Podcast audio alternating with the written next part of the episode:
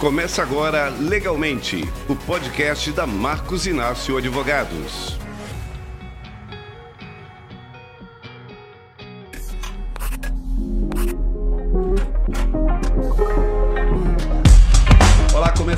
Podcast Legalmente, uma iniciativa da Marcos Inácio Advogados. Hoje, um podcast muito especial.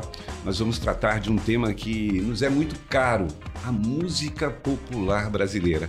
E para falar sobre esse assunto, nós estamos recebendo no nosso podcast professor Carmélio Reinaldo, pessoa importantíssima dentro do jornalismo paraibano, que formou toda uma geração aí de grandes profissionais, mas que hoje não vai falar de jornalismo nem de radiojornalismo, mas como eu disse no início, de música.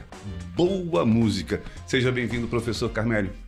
Obrigado, Ulisses. É muito prazer aqui falar, porque é um dos assuntos que mais me fascina, que é música, né? Então, você me convidar para falar de música, vai ter que me conter, porque eu tenho muito aqui, gosto muito desse assunto.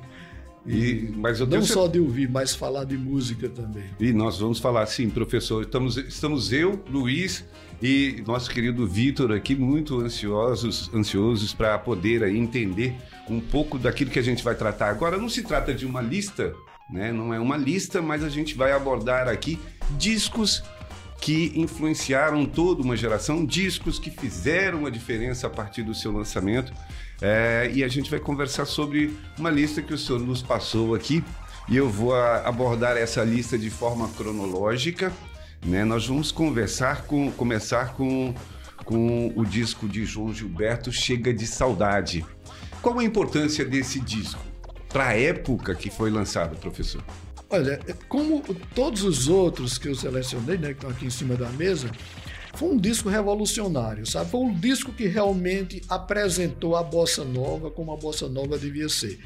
Porque as pessoas citam como o disco que nesse papel na bossa nova citam Canção do Amor Demais de Elisete Cardoso, que teve direção musical de Tom Jobim e com o violão de João Gilberto. No entanto, é, Elisete tinha o estilo dela, que já era consolidado na época que ela gravou esse disco, então não tinha, quer dizer, o disco não causou o impacto que esse de João Gilberto causou. Uhum. Entendeu? Que era no, um novo jeito de cantar. Uhum. Entendeu? Um novo jeito de, de, tocar, de tocar música brasileira, um novo jeito de tocar samba. E o, o interessante é que nesse disco, João Gilberto não só não gravou só bossa nova, como na, na, história dele, de modo geral, ele também gravava os clássicos da música brasileira é, do jeito dele, com bossa nova. Você tem aqui, por exemplo, aos pés da Santa Cruz, aos pés da cruz, é luxo só, entendeu? Que não são composições de Brigas Nunca Mais, que não são composições de, de, é, de autores bossa-novistas, uhum. né? É, esse disco ele chega causando esse impacto da, da, dessa uhum. nova né, é, desse, desse novo ritmo, vamos dizer assim, genuinamente brasileiro, que seria uhum. a bossa. Né? Então, uhum. isso, isso impacta a, a, toda a cena musical da época. Sem dúvida. A gente está falando aqui de, de, de, de 59. É, 1959, exatamente. É, e o rock já estava dominando a música brasileira, mas aí a bossa nova veio como se fosse uma coisa para a juventude. E começou a tocar no rádio. E mais uma coisa, a bossa nova é como Tom Zé, nos anos 90, chamou a atenção quando aconteceu que deram uma vaia em João Gilberto, que ele foi fazer, um show e reclamou, reclamou muito do barulho, que algumas pessoas conversando baixinho, e ele não admitia isso nos shows dele, porque ele devia ter alguma coisa de autismo. Eu tenho a impressão que era isso, sabe? A história do comportamento dele, você percebe isso. Bom, então ele reclamou e deram uma vaia nele. Aí, aí Tom Zé gravou um disco chamado Vaia de Bêbado Não Vale. E Tom Zé diz o seguinte, que foi pela primeira vez com a bossa nova o Brasil exportou alguma coisa que não era um produto, digamos assim, uma mercadoria primária, entendeu? Que não era uma, uma digamos assim, matéria-prima e sim um produto já da criação cultural. Entendeu? Foi com a bossa nova e foi graças a João Gilberto, claro, associado a Tom Jobim, os outros também, Vinícius de Moraes, todos os outros envolvidos na criação da bossa nova. Entendeu? Então, Tom Zé chama a atenção disso. E foi isso realmente, esse hum. impacto que causou esse disco aqui. Eu vou mostrar aqui a, a capa. Disco né? raríssimo. Né? É, exatamente, a contracapa. E, e, e tem uns detalhes assim com relação a esse disco, que um erro que aconteceu na capa desse disco nunca pôde ser corrigido, porque o disco nunca foi relançado. Porque quando queriam relançar, queriam alterar um pouco a gravação original. E João Gilberto não, não autorizava isso. Esse disco nunca saiu em CD. O que foi o erro? Na iluminação, uhum. a, a, a, sombra de um, de um spot aparece aqui como se fosse um machado que alguém estava tentando sabe, atacar como uma coisa de um filme de terror. Então, o disco, esse disco aqui é uma raridade, valiosíssimo, não é? é... E é um disco histórico.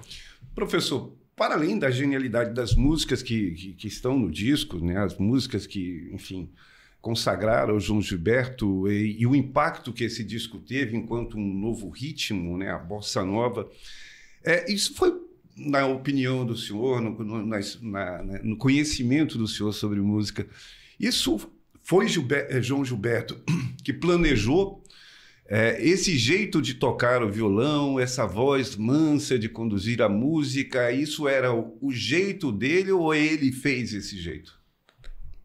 Eu, olha, é, é, a história de João Gilberto, inclusive, Rui Castro conta é, em é, chega, a, onda que, a onda que quebrou no mar é, e Chega de Saudade. Ele fez dois livros sobre a Bossa Nova, né?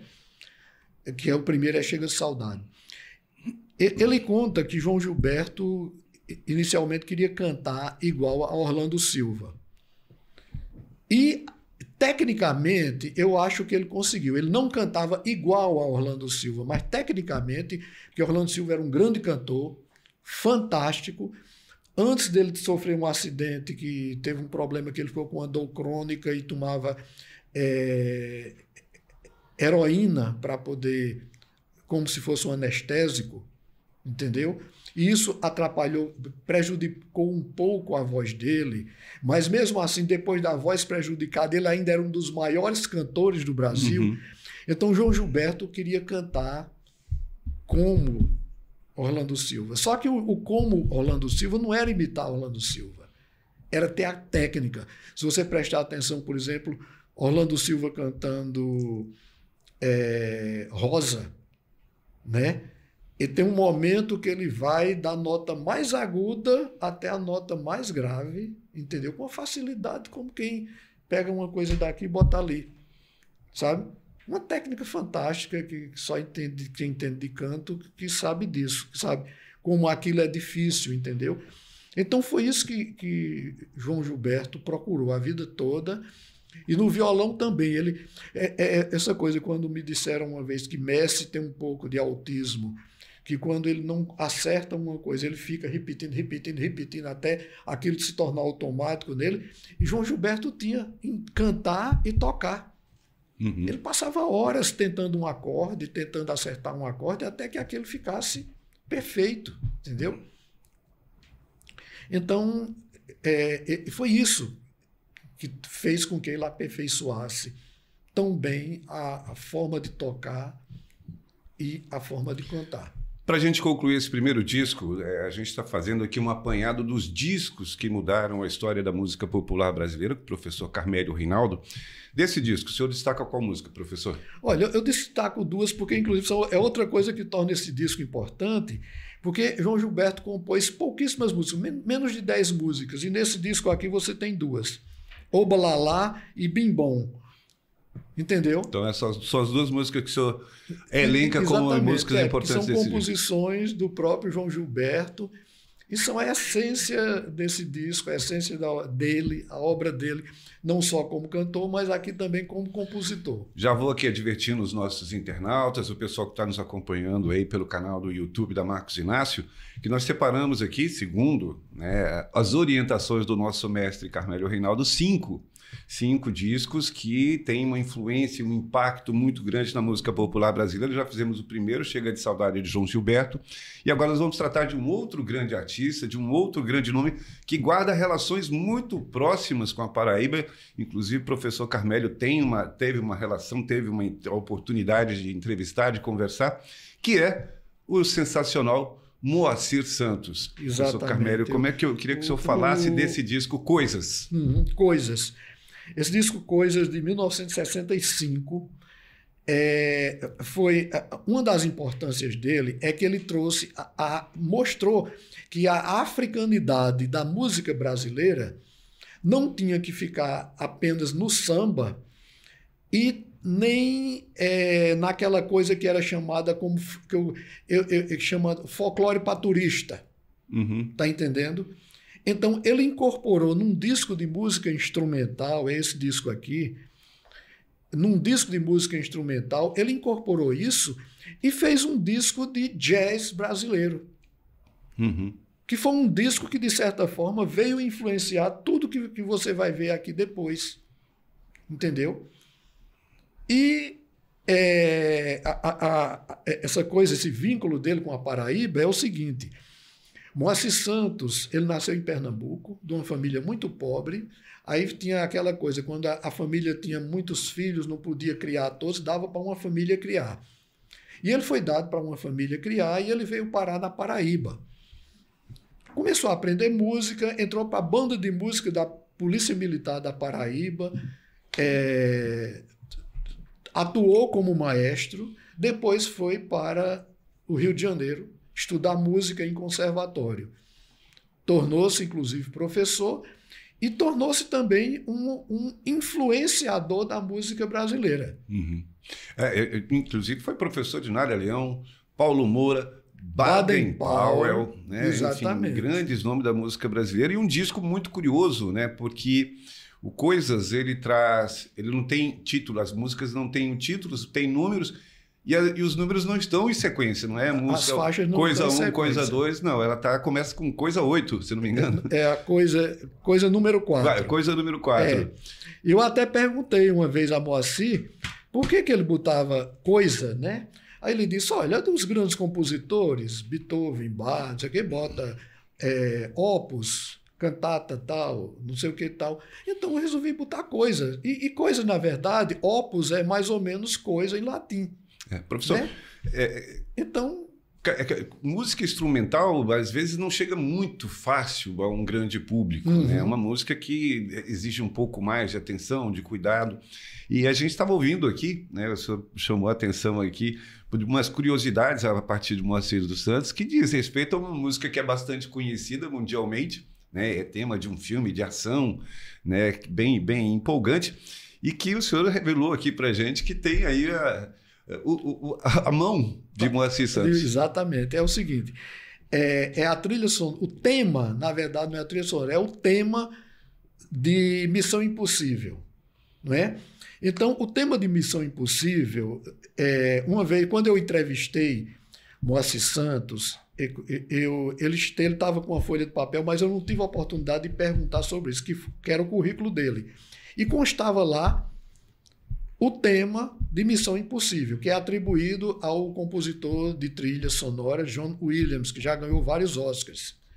Então, eu presumi, porque Moacir Santos não tinha motivo, quer dizer, Moacir Santos era uma pessoa que a casa dele é, na Califórnia era frequentada por Sarah Vaughan, Ella Fitzgerald, Dizzy Gillespie.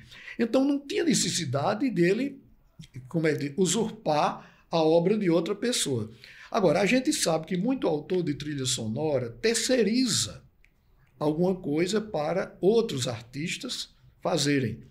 Pois bem, então eu presumo que é, John Williams, quando, porque Missão Impossível inicialmente foi um seriado de televisão. E o seriado devia estar sendo lançado, encomendaram a John Williams, ele não teve tempo e terceirizou para Moacir Santos. Porque quando você ouve as coisas, você vai sentir que realmente tem muito a ver com Missão Impossível. E outra coisa, as coisas são anteriores à Missão Impossível. Uhum.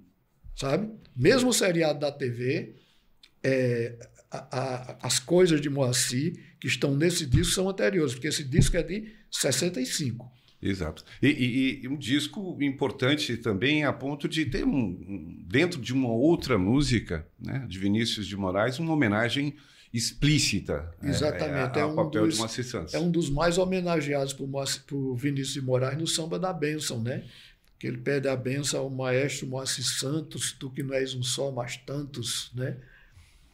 Bom. Porque, por exemplo, depois desse disco aqui foi que veio as, o, o, disco Os Afro Sambas, de Baden Powell e Vinícius de Moraes. Maravilhosos. Quer dizer, e você sente a influência direta de Moacir naquela, sé naquela série de composições da que, que é bem impactante. Aquilo caberia um outro programa aqui, professor, uhum. com o senhor, para conversar sobre os afro-sambas que são muito importantes dentro da nossa cultura, dentro da MPB e também dentro da cultura, né? Porque uhum. ele aborda várias, várias, várias questões que, que, que, são, que são importantes. Seguindo aqui com a nossa cronologia musical, né? nós já tratamos aqui de João Gilberto, Chega de Saudade, Moacir Santos, Coisas. E agora a gente vai entrar numa fase muito colorida da música popular brasileira, numa música muito, muito cheia de experimentos e também cheia de muita energia, que é o movimento da Tropicália, o disco da, da Tropicália, que tem Gil, Caetano, Gal, Nara Leão, Mutantes, Tom Zé, que o senhor já mencionou aqui, o grande Tom Zé, que continua ainda até hoje aprontando e nos encantando. Professor, Tropicália. É, essa foi uma onda avassaladora também no Brasil. Foi também. E aí eu, eu tenho a, a, vantagem de, da minha idade é que eu, eu senti os impactos de tudo isso. Coisas que vocês não sentiram, entendeu? Então, você ouve aquilo e diz: Nossa, que coisa estranha, mas ao mesmo tempo maravilhosa. Sabe? É uma sensação muito boa. Então, com a bossa nova, eu ainda criança, né, mas aqui já na adolescência, tropicalismo, entendeu?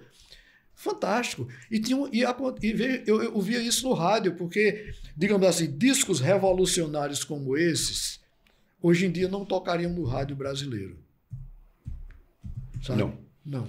A, a, qualidade da programação decaiu tanto, né? E é uma coisa muito associada com as gravadoras, né? As gravadoras compram espaço, então você ouvir, quer dizer, você tem algumas emissoras que se dedicam a uma programação especial, mas esses aqui tocavam em qualquer rádio. Entendeu? Era essa vantagem que tem. Uhum. Então, esse disco aqui, que nem foi propriamente o primeiro disco do tropicalismo, digamos, né? porque tem o, o próprio disco Tropicalia, que, que tem a faixa Tropicalia, desculpe, de Caetano Veloso, né? Mas esse aqui é como se fosse um disco manifesto. Uhum. Porque ele tem não só o, quer dizer, a, a obra dos tropicalistas, mas ele também a, o, o, digamos assim, a, antro, a antropofagia dos tropicalistas com a cultura brasileira, a cultura tradicional.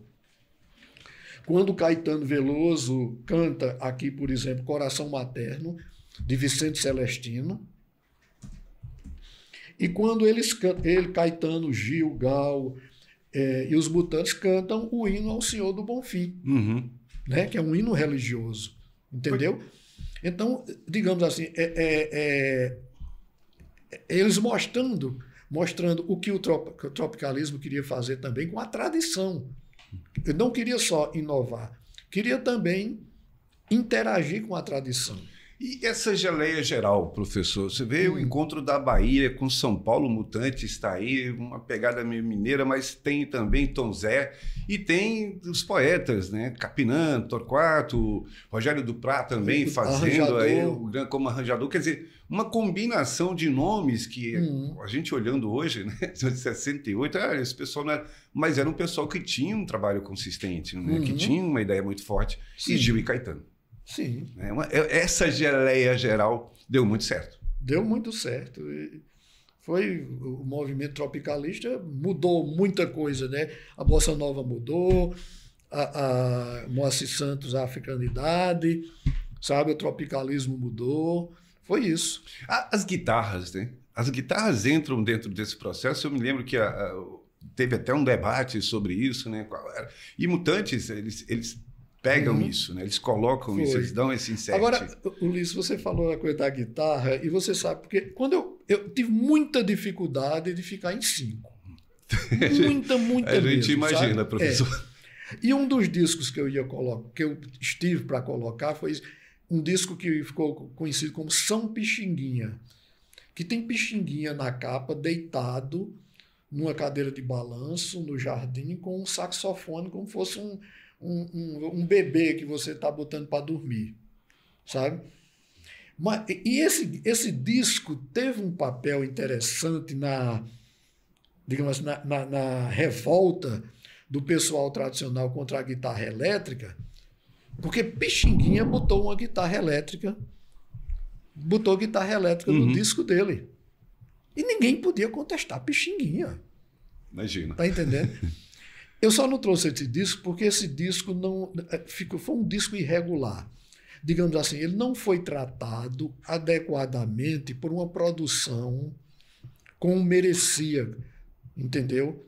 Ele foi um disco mal produzido. Então você tem faixas maravilhosas, bem produzidas, bem gravadas, mas tem outras que foram, digamos assim, que a gravadora não deu o tratamento adequado, uhum. sabe? Aí foi por isso que eu deixei ele de fora. Eu imagino que seja então, uma, seja uma lista eu, difícil é, de fazer, professor. Mas aí é uma coisa que tem que ficar registrada. O papel de Pixinguinha nessa resistência inicial que houve às guitarras elétricas na, na música brasileira.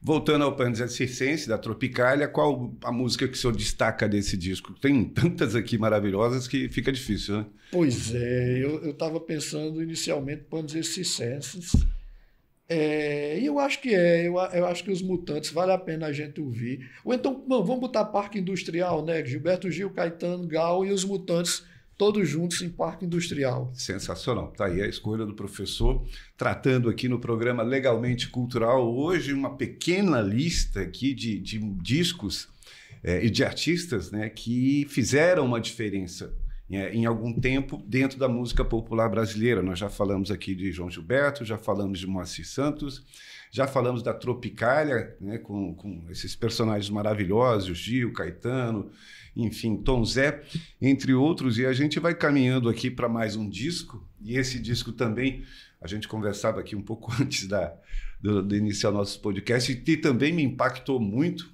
né? E ele é um disco muito forte, e essa música em especial ela é muito forte. Né? A gente ainda chegou a ouvir isso em rádio, né, professor? Uhum. Eu também ouvi em rádio, ouvi em casa e ouvi em rádio que é o disco de Chico Buarque Construção, um disco construído entre Brasil e Paris, Chico ainda em exílio, mas que é uma música muito forte, né? Ela tem. Eu, eu, eu, duas músicas me impactaram muito, professor, nessa mesma pegada. É, Domingo no Parque também mexe muito comigo.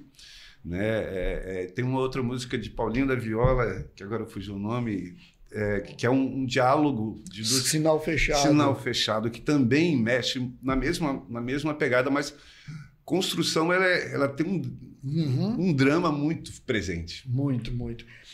Pois é, e, e, e construção, a, a, a, música construção, inclusive, ela teve, assim, ela, eu acho que ela marcou uma virada na obra de Chico Buarque, mostrou que era muito mais, não só para Chico Buarque, mas ela trouxe também para a música brasileira, sabe? É, é, de uma ousadia vanguardista, entendeu? que você só encontra na música erudita. O arranjo de, de construção é um arranjo muito adequado, que é uma maravilha feita por um cara que nunca foi muito reconhecido como arranjador, que é o magro do, do, do MPB4, né? Uhum. Que o MPB4 canta com Chico Buarque na, em construção aqui, uhum. né? Porque você tem é, Deus lhe pague, que também é muito mas forte. Mas construção depois ela emenda novamente com Deus lhe pague, é. né? A, a, a faixa construção Deus lhe pague é repetido em construção, entendeu? Então o arranjo de met, o arranjo de metais, digamos assim, de criar um clima para a, a narrativa dramática da música, sabe? É, é, fantástico isso. E aí, é, é, por isso que eu também quis trazer esse disco aqui, porque eu quero chamar a atenção, porque é um pouco também um dedo paraibano nessa história, que é o maestro José Siqueira. Sim. Que é o seguinte, por que, que, eu, que isso me chama a atenção? Eu não conhecia muito a obra de Zé Siqueira, mas ano passado, Fernando Moura encontrou no acervo das obras de Zé Américo uma caixa com 10 LPs de Zé Siqueira e ele estava procurando alguém que se dispusesse a digitalizar aquele material. Eu me dispus e fiquei deslumbrado com a obra. Principalmente a obra dele, O Carnaval do Recife. Que ele, ele tem a, é, é, a faixa frevo, é, maracatu e, e frevo, maracatu e a outra não estou lembrado agora qual é. Mas o, o, que me impressionou principalmente foi Maracatu, que eu me lembrei justamente do arranjo do Magro para construção. Entendeu? Quer dizer, ele, ele não, a, a, a orquestra não toca um maracatu, que ele gravou com a orquestra alemã. A orquestra não toca o maracatu. A música, a composição dele é a impressão que você tem de você se ver diante de um grupo de maracatu tem a percussão, mas tem aquelas figuras, aquelas fantasias, uhum. tá entendendo? Dos danceiros. Aquela, aquele impacto realmente. Então é isso que ele coloca no frevo também. Não é, não é um grupo, não é a orquestra tocando frevo. O frevo está ali também, mas está principalmente de você ver aquela multidão dançando frevo, sabe? Então é isso que está também nesse disco de construção. Eu já adorava esse disco, mas quando eu percebi o dedo de Zé Siqueira. Quer dizer, é claro que é, Zé Siqueira ensinou música aqui no Brasil, depois teve um tempo que ficou foi perseguido pela ditadura, porque ele era muito, digamos assim, é, é, para não falar, não perder muito tempo, porque o assunto não é esse, ele era muito sindicalista. Uhum. Entendeu? Uhum. E ele deu aulas, inclusive, na União Soviética. Né? Então, ele era, digamos, no fundo, ele era comunista, mas era um comunista né? principalmente em termos que ele criou a Ordem dos Músicos do Brasil, por exemplo, né? Pois bem, então de, em algum momento o Magro deve ter uhum. então, desse disco tido uma, uma, uma, uma, influência dele, que é o que a gente vê nesse arranjo de construção. Pois é, a gente o disco é, é impressionante, tem uhum. aí construção, tem a valsinha, tem samba de Orly. O que, que o senhor recomenda? É, é difícil construção. de construção, né? Vai, ter, vai ser o óbvio construção. Uhum. Mas é um disco que você vai ouvir de ponta a ponta, da faixa 1 até, até uhum. o fim, é, é, é, de forma. De forma enfim, arrebatadora, né? Porque é um uhum. disco muito forte, né? Muito, Eu acho muito. que da primeira vez que eu ouvi e continuo ouvindo, tem ainda o mesmo impacto, é uma música muito forte. Bom, a gente vai seguir aqui no nosso podcast Legalmente Cultural, tratando de música hoje com essa figura especialíssima para todos nós que fazemos jornalismo, que amamos jornalismo, mas principalmente os nossos queridos músicos aqui presentes. Eu, infelizmente, essa habilidade eu não tenho, mas eu adoro ouvir música, eu adoro falar de música, né? principalmente quando a gente viu muita coisa dessa o senhor está um pouco mais à frente do que eu, mas eu cheguei um pouquinho depois uhum. e consegui acompanhar também alguns desses discos muito importantes. Nosso último disco, esse particularmente, eu acompanhei ele a, a, na época, em 71, né? É um disco importante que eu vou só conhecer um pouco mais adiante, lá próximo dos anos 80, um pouco 77 em diante, que já era o segundo disco, que é o Clube da Esquina. O primeiro disco foi lançado em 70, 72, né?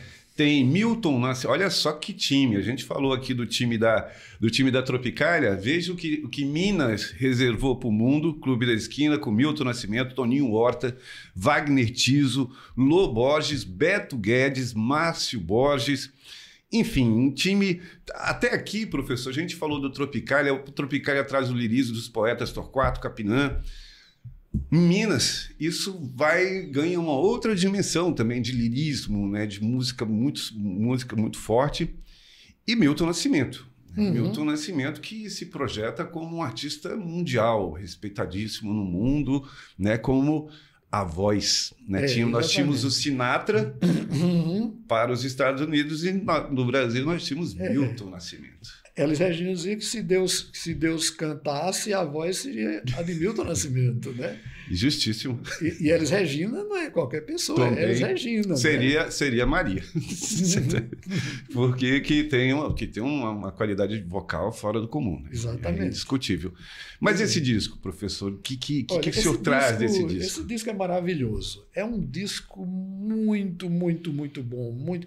É impressionante como esse rapaz, esse Milton Nascimento, né? hoje é um senhor, né? mas na época ele era um garoto, ele conseguiu agregar tanta gente boa, porque além desses que você citou, estão aqui Paulo Moura, Elmi Deodato, é, o, sim, e o grande amigo dele, Wagner Tiso, você esqueceu. Tiso. Wagner Tiso. Pois é, Wagner Tiso, entendeu?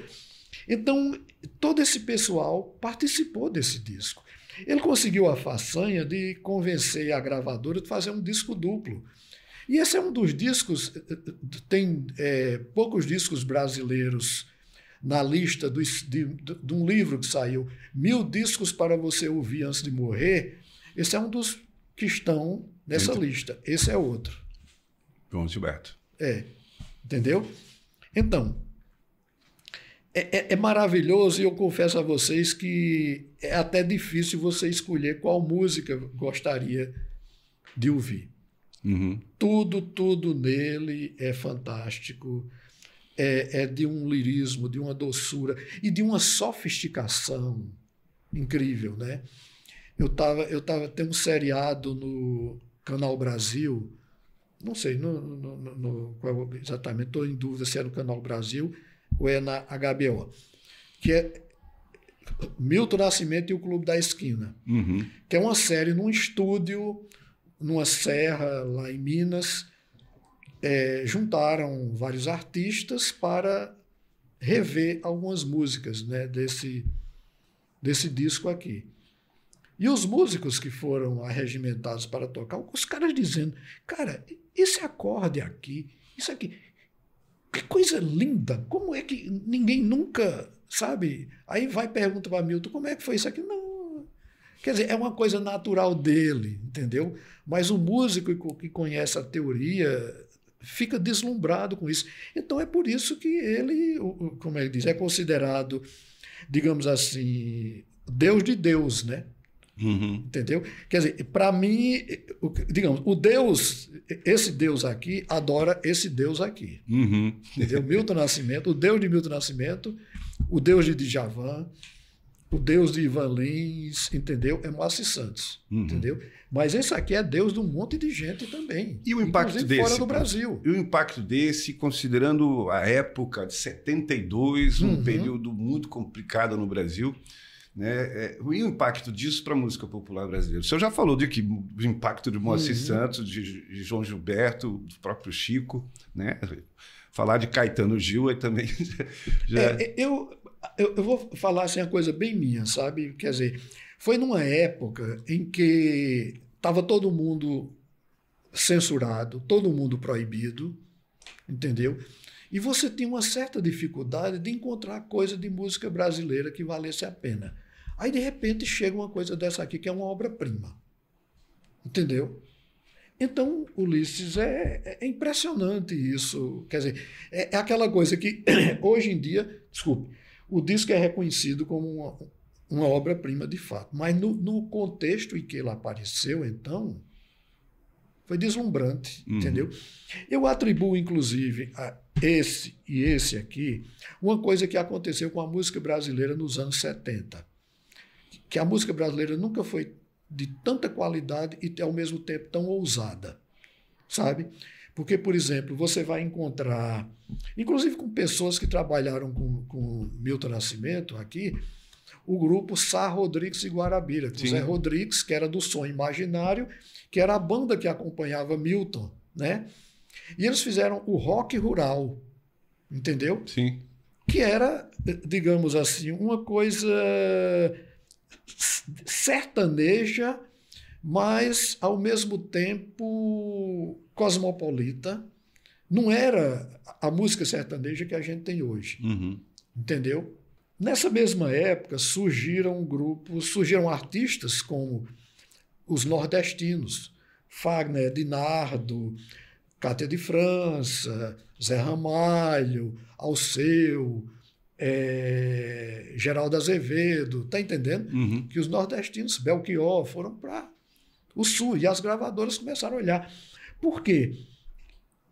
Percebeu-se que havia muita coisa na música brasileira que não podia ser sequer classificada como guardada nos escaninhos como samba, uhum. frevo, não sei o quê. Havia muito mais, entendeu?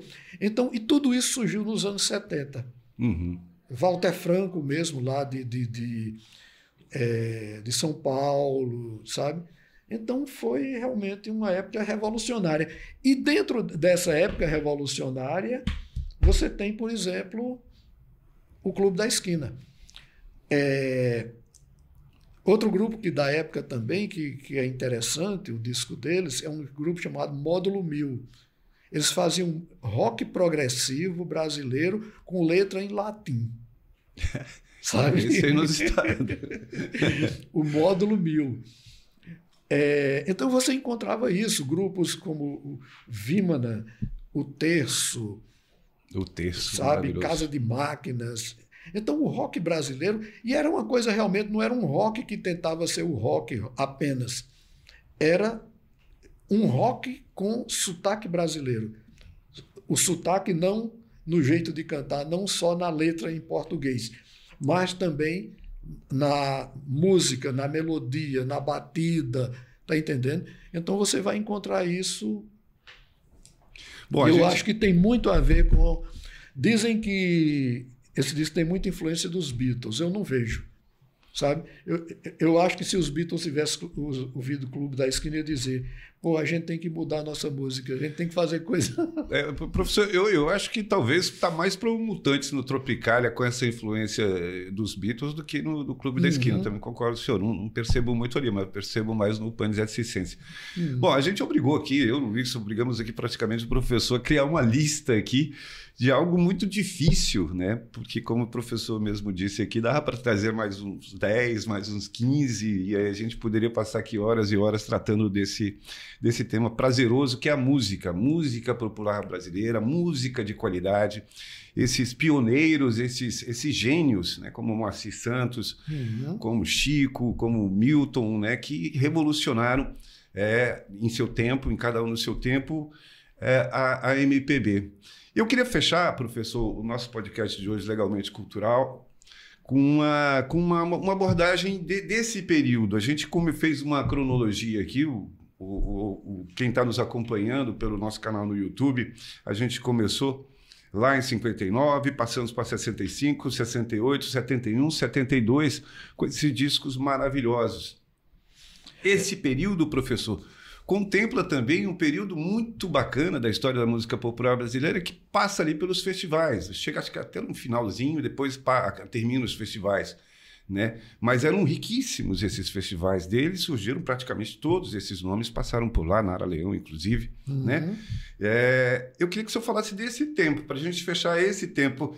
Esse, esse pacote que permeia aí praticamente sete, oito, sete anos, ele acontece dentro desse período. Quer dizer, Exatamente. esse foi o período mais rico da nossa uhum. música?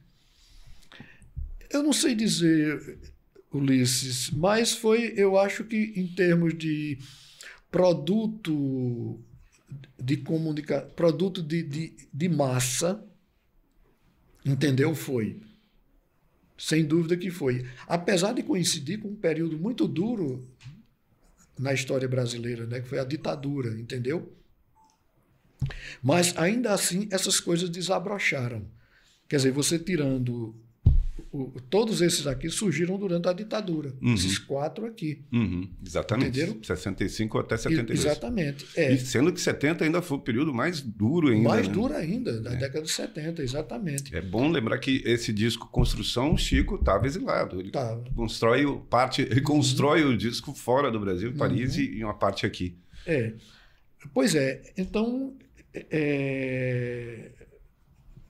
Foi realmente, eu acho que sim sabe? Quer dizer, esses aqui, de certa forma, plantaram. Eu acho que foi a década de 70. Uhum. Eu arrisco dizer foi a década de 70, foi o período mais rico, mas que tem a ver com que esses aqui plantaram.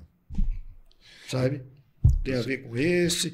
Todos eles, se você for olhar, todos os artistas principais aqui são ídolos de nossos ídolos. Exatamente. Está entendendo? Quer dizer, João Gilberto é idolatrado por pessoas que nós admiramos, Moacir Santos também, Caetano, Gilton, Zé, Milton, é, Chico, tá entendendo? Quer dizer, são é, pessoas que estão numa espécie de panteão de grandes deuses, né? Agora, eu, eu queria dizer para você o seguinte, que eu lamento muito o disco com muitas faixas ter surgido só é, a partir dos anos 50, uhum. digamos assim. Né? 40, final dos anos 40, início dos anos 50. Inicialmente o, o disco de 10 polegadas, que é aquele tamanho dos 78 rotações. Esse aqui é o 12 polegadas, né? É o chamado disco de 12 polegadas. Então, é porque Noel Rosa não está aqui. Não entrou nessa lista. Entendeu? E... Senhor não está aqui. E Noel Rosa, o próprio Pixinguinha não está aqui. Entendeu? Porque os discos deles eram gravados assim, vou gravar um disco, aí gravava duas, duas músicas, uma para cada lado do, do que chamavam bolachão, uhum. né? E esses discos, inclusive, quebravam muito, né? Que é o que acontecia também com os LPs de 10 polegadas. Eu tenho alguns, eu coleciono alguns, mas eu confesso a vocês que é muito difícil você ter, você conseguir, porque eles quebravam com facilidade. Bom, pessoal, conversa maravilhosa com o professor Camélio Reinaldo, falando aqui dessa lista que ele separou com muito carinho para nós. A gente aqui já está maquinando, isso aqui é volume 1, esperamos ter o volume 2, porque só na fala do professor aqui já me ocorreu Secos e Molhados, 1973. Sim, eu esqueci! pois é, Secos e Molhados também, outro grupo revolucionário. Que tem muita força, mas isso vai ficar para outro programa, professor, se o senhor nos der a honra de estar aqui, participar conosco mais uma vez do podcast Legalmente música sempre eu, eu não me contenho. Nenhum de nós aqui. A Marcos Inácio agradece muito a participação aqui do senhor conosco. Professor, muitíssimo obrigado. Obrigado também, Ulisses. Foi maravilhoso, uma chance de. Que, como eu disse, adoro falar disso, né? Então, agradeço demais você ter me convidado. Que venham outras. Podcast Legalmente Cultural fica por aqui. Muito obrigado pela atenção de todos vocês. Semana que vem tem mais. Até a próxima.